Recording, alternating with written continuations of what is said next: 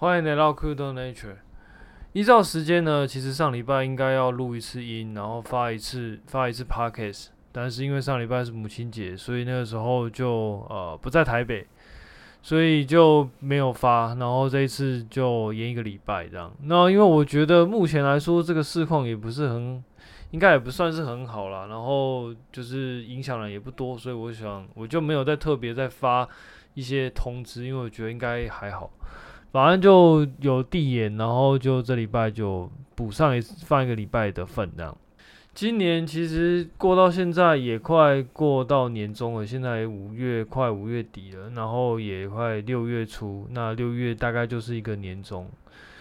呃，其实今年到目前为止算是过得没有很顺利，啊，发生了一些事情，包含。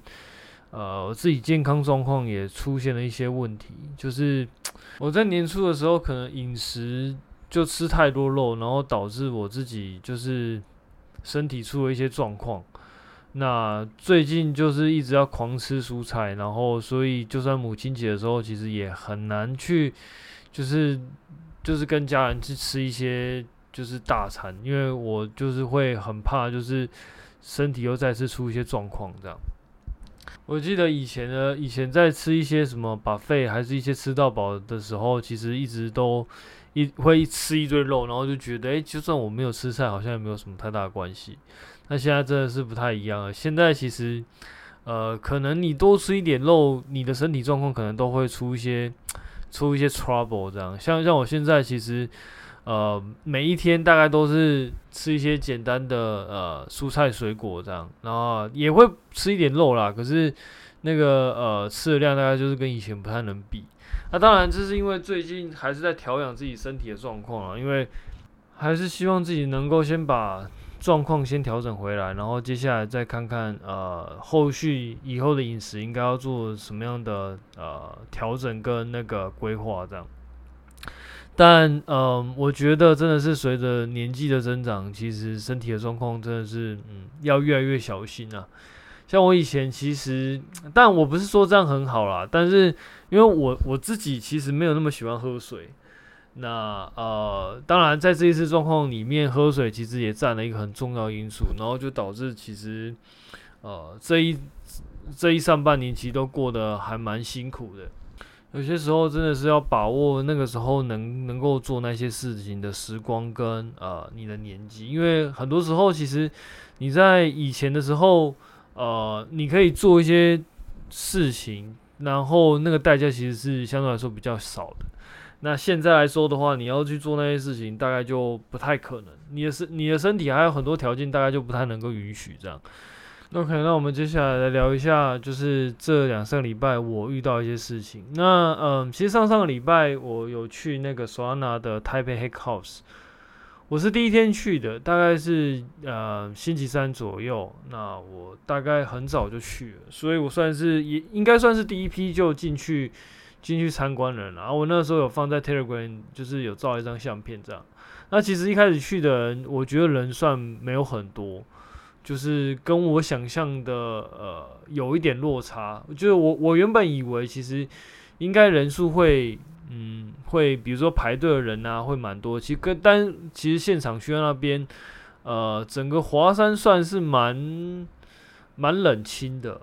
呃至少我一开始进去的时候，因为我那个时候是早上吧，早上就去了，那一开始确实是蛮冷清的，然后整个会场里面其实人也不多。那确实是到中午过后，哎、然后到接近下午的时候，其实人潮就慢慢开始多了起来。那下午的时候，因为下午有开始比较多那个演讲，然后像是 Peace，然后就是那个预言机的项目，然后还有一些其他的像 Dapio，他们都有来。那下所以下午的下午的时候人也慢慢多了起来，然后各个电脑区其实就可以看到比较多的人。那当然，其实还是会有很多那种，就是看起来好像，就是也不知道他们到底来干嘛的啊，连电脑也没有带，大家就是来这边吃东西。其实我我是不知道他们到底来这边干嘛的啦。不过 anyway，反正就是下午人就会比较多一点。那整天的话呢，其实跟一些人聊天，因为因为以我现在来说的话，我去一些像那 Hackathon 啊，还是一些呃 Conference，大部分的状况，如果呃不是去当讲者的话，大部分就是去找朋友聊天的。因为有很多人其实就会觉得去 Conference 就是去学习，嗯、比如说去嗯、吸收一些新知啊，了解一些概念什么的。但我自己觉得啦。你要去 conference 的话，最性价比最高的其实是当是当讲者，因为当讲者的时候，你才会有一些什么讲者晚宴啊，你会有一些机会可以跟其他讲者做一些沟通跟交流。那如果你不是当讲者的话，其实你就会缺少很多这样的机会。那身为讲者呢，其实你比比如说你一个 talk 里面，你底下可能有三四十个听众，或者说好不要说三四十个啊，少说至少可能十几个。那就算是五六个也好，其实你一个人很难对到那么多人。就是，呃，你你你假设是听众的话，其实你能够跟讲者沟通的时间有限，因为对他来说，你就是其中一个听众嘛。但是你是讲者的话，你就会比较有机会可以去，呃，去跟一些不同的讲者去搭话，然后甚至有机会跟他们去聊天。我觉得这个才是比较容易去。呃，有一些其他收获的地方啊。至于你说去那边要去听什么，呃，吸收什么知识啊，了解什么呃讯息什么的，我觉得如果你指的是说就是一些小道消息，我觉得是 OK 的。可是如果你指的是要去学习比较系统性的资讯的话，我觉得是非常困难的。因为嗯，一般的假设是。应应该说，conf 我我们把 talk 分为两大类好，一种是这个这个 talk 是这个这个讲者里面他自己去准备一些东西，那基本上呢，他在准备这些东西的时候，他一定是经历过很多那种呃困难，然后遇遇到很多一些呃就是一些麻烦的东西，就是他呈现出来的东西一定就是结果，那一定是最顺畅的。的那一些内容，但是他不会跟你讲他失败的某一些方式，但是通常来说最有价值的其实是在那一些他怎么去尝试这一些错误，然后得到这个结果，这个试错过程以及。呃，我们我们所谓的通常，你越要学习到越多东西，其实就是要透过这些不断的碰撞，不断的去思考。那这些其实才是你能够就是能够掌握一些属于自己东西的一些方法，一些资讯的方法。那你去听它的结果，对你，你可能可以得到一些很脉络脉络性的东西，你可能可以得到一些浓缩性的知识。可是这些知识其实。对当下的你而言，其实不见得你可以马上的进行消化，因为它可能它它浓缩起来，那它背后为什么要做这一些决定，然后为什么要往这方向做？其实很多时候它都会有一些它一些思考的过程，那这些过程其实很难在短短时间里面就把它呈现出来，所以，嗯、但但我自己觉得这一些往往就是。那一些实作者跟没有实作的人差别最大的地方，就是很多原理你可能会知道，可是当你要真正掌握这项技术的时候，其实你还是必须要自己手动去做。所以我自己觉得，如果我是去 conference 当听众的话，其实我大概很难预期我会得到一些很很系统性的知识，因为我我自己会认为系统性的知识大概就是，呃，你可能还是必须要回家自己弄。那但但是你可能可以在那个康从 talk 里面得到，就是哦，他有在做这个东西，哦，他有在做这个东西，那你可能大概有个印象这样。那有一个大概印象之后，你可能再回家自己再弄。我觉得这个可能才是比较可能，就是对大部分人而言，其实比较可能呃得到的一个算是有得到一个收获。因为一般人来说，假设你今天没有碰过这个东西，你要在短时间内真的有办法掌握那个东西，我觉得是非常非常困难的，所以我才会说，其实对讲者来，对听众来说，其实你可以去听到一些讯息，就是得到一些新的资讯，可是你很难真的学习到什么东西，因为这些东西可能到最后你还你你会发现，其实你还是必须要回家自己慢慢看文件，自己慢慢弄。所以其实后来我比较没有那么喜欢去听那一些。呃，比如说 framework 的 introduction 啊，或者说 framework 教你怎么操作啊什么的。因为后来你会发现，其实到最后你还是必须要自己去看文件，自己碰，你才会有办法去掌握这一套整个呃系统性的知识跟架构。但反过来说，就是你当讲者的话，你你除了这一些新的资讯之外，你还有办法跟其他讲者去进行交谈。我觉得相对来说是会更有，就是会更有收获的。那当如果是当一个听众的话，其实我觉得最大的呃好处大概就是去那边找一些以往的朋友聊天。我觉得这个才是呃在会场上做起来。最有效益的事情，因为如果你在这些 conference 里面，你可能以往认识一些人的话，其实，在那个在那个场合，大概是一个很好的叙旧的一个时间点呢。那这一次去呢，其实大概也，其实我本来就是规划，大家就是去见见一些朋友了。那事实上呢，虽然说见的不多，不过大概也有就是。一年前有认识的一些朋友，然后这次也有也有再一次的碰面呢。那大概是 Solana TW 的人，那现在他们已经改为就是什么多链什么社群了，就是呃，反正就是他们现在转型为一个多链社群啦，不光只是 Solana，可能还有一些其他的链。那呃，其实经过这一年，我觉得大家都有些人都变化蛮多的啦。说实话，就是可能在一年前，因为一年。其实刚好大概就是一年的五月多，然后那个时候，呃，大家一起就是在那个 Solana TW 一年前有办一个活动，然后那个活动后来就是，嗯、发生一些意外，因为与会的人有一些就刚好就中了那个中了 COVID-19，所以刚好这一群人其实就后来在这一年内就没有再约出来过。那后来当然，呃，去年十一月的时候又发生了那个 FTX 事件，然后整个又爆炸，所以后来辗转得知，其实大家有一些人的状况其实都算蛮蛮不好的。那这一次在碰面的时候，发现其实有一些人，呃，其实现在状况看起来也还不错，所以算是值得高兴的一件事情了。那整场呢，其实有一个人算是一个新朋友，然后跟他聊天，我觉得算是。算是也侧面证实了我一些猜想，然后嗯，我也觉得其实很多时候其实真的是大家都还蛮厉害的，嗯，像有一个有一个朋友他，当然我我在这边不会讲他到底做什么事情啦，但是是，但是我只能说确实是蛮蛮厉害的，反正他就在就是做了一个策略，那那个策略呢，其实我以前也有想过这个方向。但是呢，那个时候我就觉得，哎，这个部分应该会非常卷，因为其实这个那个策略大概，呃，它不算是非常隐秘的策略，但嗯、但是知道的人也没有想到那么多了，那更不用说实做能够实做的人，其实也没有到非常的夸张。那但但我那个时候的预期，其实就会觉得，其实这样的策略应该是属于一个饱和状态。那我在那个时候就没有选择去做这样子的东西。那呃，回过头来看，其实那个时候我的猜测其实是有点错误的，或者是说我猜测早了。事实上，呃，根据那位朋友的说法是，那样子的策略其实早期真的是非常的非常的赚，但是到了最近呢，其实就回归到我之前预期那个状况，也就是说，我大概提前预，我大概预测早了，我预测早了，我认为它应该在。一两年前就要发生了，但是它没有，它其实到最近才发生，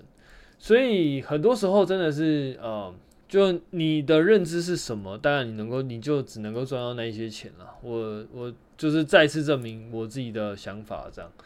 当然我我自己不会公布这样的想法，因为第一个是那个策略其实本来就不是我在做的，然后在这个频道里面本来也不是所谓的那种爆牌台。然后也不是专门分享策略的那个 podcast，所以基本上，啊、呃，反正就是它是一个，嗯，算是一个加密货币里面的一个策略啊，只是说这个策略其实我原本预期它应该要很卷的，但是事实上好像，呃，在那个时间点好像还没，啊啊，最近其实就是也变得非常卷的啦。因为这样子的策略通常到最后就会变成是 validator 之间的战争了，所以嗯，假设我当初有去做这样子的策略，到最后还是免不了你要么就是有办法成为一些 validator，然后去参与这样的战争，要么你就是就是这个策略就不太能用了这样。但不管怎么样，其实早期那位朋友能够赚蛮多的，我觉得真的是除了佩服还是佩服啦，因为。嗯，虽然说我自己有猜到这样子的策略可以做，但是那个时候因为一些考量，我也没有往下做。因为对我来说，假设今天某一些策略，它虽然一开始能够做，但是你很明显就知道它的那个试用期可能会有到一段时间之后，就可能会被会被一些资本的力量去阻挡掉的话，那你可能就会知道，就是这样子的策略可能就呃，它不是一个。可以稳稳做下去的一个一个概念，它它可能就是在某一些状况下它可以做。那因为通常来说，你今天要做这个策略，你可能还要付出一些前期的成本。那这些成本其实就是你要去特别考量的地方。假设你今天前期付出的这些成本，但事实上它能够让你去做的，可能它的年限可能不到的话，除非这。呃，这一段时间里面，它能够产生很巨量的回报，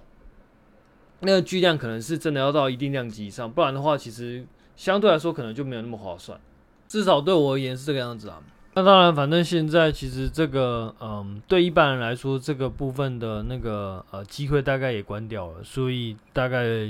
这个讨论大概就只能也只能到这边了。OK，那这个大概就是我在 Solana TW 呃 Solana 的 Hack House 里面，就是算是一个很不错的收获啊，就是获得到一些资讯。虽然说这个资讯对我来说现在就已经没办法继续使用了，不过对我自己的帮助还是蛮大，因为它变相的去呃佐证了我的一些想法。那接下来呢，我们来聊一下最近另一个我觉得比较算是比较有趣的议题啦。就是那个 Ledger 的那个呃私钥的争议事件，就是其实最近 Ledger 他们做了一个方案，那个方案叫 Recovery 方案。那这个 Recovery 方案呢，其实意思就是说，他会将你的私钥然后进行加密，加密再把它就是切切成几份，然后分散给不同的呃算是第三方的保保护公司去帮你 handle 你的私钥。那如果你有开启这个方案的话，可能他到时候如果你的私钥丢了，你就可以透过这样的方法去回复你的私钥。这样，嗯，我自己我自己对于这个这个方案的看法，我不会完全站在呃否定的那一方，但我自己是可能会因为这样，我就会少用 Ledger 的产品。为什么这么说？为什么我不会完全站在否定那一方？因为我自己会觉得，其实可能是真的有人会想要这样子的功能，因为他可能会真的想，他可能会真的容易搞丢，就是那个你的私钥哦。不要说容易搞丢了，就是其实大部分的人都有机会将这样的私钥搞丢，尤其是假设你今天你的这个冷钱包，你可能要放五年、十年，那你。有办法保证你这五年、十年之内，你的私钥都一定能够保存好，然后它都不会丢掉，然后它都不会损毁，那你都找得到吗？其实我觉得，对于一般人来说，其实是真的有一点困难。至少我自己的认知而言，呃，就打个比方，像我自己来说哈，我可能收一个东西，假设收个三年、五年，我可能都不见得能够把那个东西收得非常的。就是保存的非常完好，更不用说你今天你的你的那个你的这些私钥，假设你今天只要不见，它就就是不要说不见了，就算是它只要熟，就是外表可能有一点点不干净，它可能都会让你的那个你你这私钥就是错的，所以它对于很多人来说，假设你今天你要用这个。呃，冷钱包，那你有一个回复私钥的的方法，我觉得可能是合理的。但是对于目前会去买冷钱包的人来说，这件事情就会变得非常的荒谬。尤其是对我自己而言，我就会，其实，在这件事情发生之前，我已经有在买其他的那个冷钱包。为什么？因为，因为对我自己而言，我会觉得，第一就是像。以以 Ledger 这个这个钱包来说，我对于它的几个大的疑问其实就是第一个，因为它有一个 Ledger Live，那这个 Ledger Live，因为因为它的钱包其实都是透过 Ledger Live 这个网页的网页的城市，或者是说它是一个 desktop 的城市，然后透过这个城市跟那个你的 Ledger 钱包去做交互，就是你的 Ledger 钱包会去下指令给这个这个呃 desktop 的 app。然后再透过这个 desktop app 去联网去操作你的账户，就比如说你要去转账啊，其实都是透过这样的这样子的的那个流程。那我就想问，就是说在这中间，你的 Ledger Live 会不会去存你的私钥？这个就是我自己会有疑惑的地方。呃，就是一直以来我都会觉得有点疑惑的地方，因为因为我自己有 Ledger 嘛，对，所以我每一次在用的时候，我都会有一点这种担心。然后第二点就是说，这个 Ledger 这个 Ledger 里面，它是不是真的不会把私钥传出来？这个其实我们也很难去做一些判断，因为因为目前我们所知道的 Ledger 其实它的 source code 其实是没有开源的。那、当然，题外话就是我之前有找到 Ledger 的一些 GitHub 的 repo，那我看到一些 source code，那我本来以为呢。这样子的 source code 应该是一个开源的 source code，但是后来其实被一些就是社群的那个呃朋友就是跟我说，哎、其实这个应该不是那个 Ledger source code，它是它它的这个 source code 是一个 SDK，然后让你可以去做一些 app。那我就觉得，那那对我来说，其实这个东西，嗯，就会很吊诡了，因为因为假设你今天你的 Ledger 你的 source code 都没有。都没有 release 出去的话，那你那你拿着那个那个 SDK 可以到底可以干嘛？因为因为到时候你这 SDK 可能还是要烧到你的 Ledger 的这一支呃钱包里面，你是要做一个烧入的动作。那既然你要做这个烧录的动作，你势必就要整合你的 Ledger 的 source code。那假设你今天没有 Ledger source code 的话，你就算有这 SDK，你就算做出一个 app，那你到底有办有没有办法去进行一个那个呃烧录的动作？就是，我就有点不太明白。反正 anyway，反正状况就是这样，就是它有一个 Ledger source code，但是不，它有一个 Ledger SDK，但是它好像并没有 source code 的开源，所以其实你拿这个 SDK，其实好像也没有什么用。反正就是目前看起来，Ledger 的 Ledger Live 这个 app 跟那个 Ledger 本身好像 source code 都没有开源，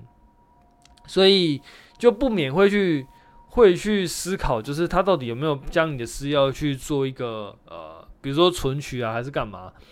那嗯，所以我那个时候就因为这样，所以我就开始，因为因为对我来说，我既然没有办法保证这一支 Ledger 有没有问题，那我就会去买一些其他厂牌的那个 c o wallet，然后去就是你既然没有办法保证这一家一定不会有问题，那你就是多买几家，那你把这些资产把它分散，那至少。他假设今天这个东西出问题，那可能就是只有一部分，这是我自己的方法啦。因为，因为呃很多东西其实你很难去做一个完美性的防范。嗯、对我来说，其实不管你是在美股还是在加密货币，其实都是一样。你在美股，你也没有办法保证说哪一个券商一定不会一定不会出问题。所以最好的方法，其实对我来说，其实就是那我就多申请几个。OK，那本来其实我对 Ledger 就有这个疑问，所以我才会去买其他厂牌的那个 Cold Wallet。那最近呢，在我买完之后，然后他就爆出一个消息说，诶，他们有在做那个 Recovery 这个未，应该说未来有要 Release Recovery 这个的的服务，应该说已经 Release 了，只是说他可能现在好像是有在加拿大还是在美国的的那个身份，你才可以做这件事情。也就是说，你要使用这个服务的话，你还要在 KYC。嗯，对，所以这个双重的状况下，就会让社群有反弹。那对我来说呢，其实我会反弹原因，就是因为呃，我会发现这个它这个措施啊，其实是你要花钱，你才能够开启这样的服务。那就算你没有开启这样的服务，一旦你更新之后，它好像也会把这部分的功能。就是写入到你的 Ledger 里面，所以就算你不开启的话，好像这个功能也会写到你的 Ledger 里面。那这个这个就会让我会更呃，会对这东西更有疑虑啦。因为对我来说，就是我就不希望你写这东西在我里面，那你还写进去。虽然说我我没有去开启这样的服务，但是你更新进去之后，对我来说就会觉得。就是我不晓得你是本来就有，就是是不是你以前就有，还是你是现在才加进去啊？这我就真的不知道了。所以对我来说，我可能就这这一支可能就暂时不会更新。那就算以后真的它必须要开始更新了，我可能就真的会把我的钱从 l e g i o 里面去转走，这样。因为对我来说，其实这件事情算是在 Coin 里面算是一个呃天条吧。因为因为对对我来说，Coin 这件事情其实它就是希望你可以将你的你的私钥完全锁在你的那个 Ledger 里面。那它其实完全不会将你的 Ledger 的里面的私钥给传送出去。那甚至对我来说，其实很多 Ledger 其实就是你，当你把这理解设定好好之后，那你把钱转进去了，那这些钱你可能就真的不会动，除非是等到就是这个理解它真的会需要一些。更新啊，或者是一些操作，然后确保这个理解是没有坏掉的状况下，我可能才会去采取这样的动作。不然的话，其实我就会尽尽可能的让这个呃私钥就躺在这个呃躺在这个理解里面，因为你每一次去做网络上的交互，其实你都有可能将你的呃风险往外带。因为当你不联网的时候，其实或者说跟外面没有接触的时候，其实这个私钥某某一种程度上，至少在这个 l e g e r 本身它的里面的私钥是安全的，但不排除你可能会透过其他的状况，然后将你的私钥泄露出去。比如说有人可以就是同透过某一些方式去拿到你网络上一些私钥或是干嘛的，我觉得那但但那个就是另外的另外的部分了。但至少你要确保就是在 Ledger 里面，或者说在 Cold Wallet 里面，你的私钥是不会被泄露出去的。这个是我对于使用 Cold Wallet 一个最基本的标准，就是你至少要让我自己去确定说，诶，这个私钥放在这个 Ledger 里面，它其实不会随意的将你的私钥相关讯息把它打出去。那他也不会透过任何方式去泄露，或者说 recovery 你的私钥。对我来说，这个 Ledger 才会有意义。不然的话，其实你用一般的那个呃热钱包，就是网络上 extension 就好啦。就是你根本不需要再再花钱再买一个什么 Cold Wallet，这样就很奇怪啊。那当然，或发生这件事件之后，其实我看社群开始也有一些动作，然后大家就在去挑说，哎，下一个 Cold Wallet 可能哪个最好啊？目前看起来有很多不同的方法。应该说他以前就有了，可是以前可能大家都会觉得，哎，Ledger 还还 OK，所以就还堪用，就是一直在用。那现在可能大家可能未来会比较偏向于，你要么就是拿一只自己的手机，然后用那个手机去当一个硬体钱包，或者是说像索安娜的 Sega 一样，就是一只硬体的冷钱包，然后牵手机，就是拿旧手机来用，呃。但以我自己的想法来说的话，我目前应该还是会比较倾向于拿现成的 Prada 来用了，因为目前来说我是真的没有那么多时间可以去做这样子的动作，但也很难说啊，说不定之后可能我比较有时间了，我就会开始去呃去找一次自己旧的手机，然后把它做成一个那个扣挖零然后自己来用。我我觉得，假设自己有时间的话，然后自己也有相对应的技术啊，重点是你也要有相对应的技术，你帮自己搞一搞，然后搞到最后就是这个 Wallet 被搞没了，这样那就会很惨。所以，嗯，我看到很多人就会想说自己要做自己的钱包啊。我自己觉得，你要做这件事情之前，你真的要有一定的知识，就是你至少对于那个很多基础的原理，你要。你要有一定程度的理了解，不然的话，你真的很容易把自己的钱就是弄一弄啊，弄到不见，那就会非常的悲剧，因为你可能到就是谁都没把把你的钱救回来这样。OK，那我这礼拜大概就先讲到这边，那我们下期见，拜拜。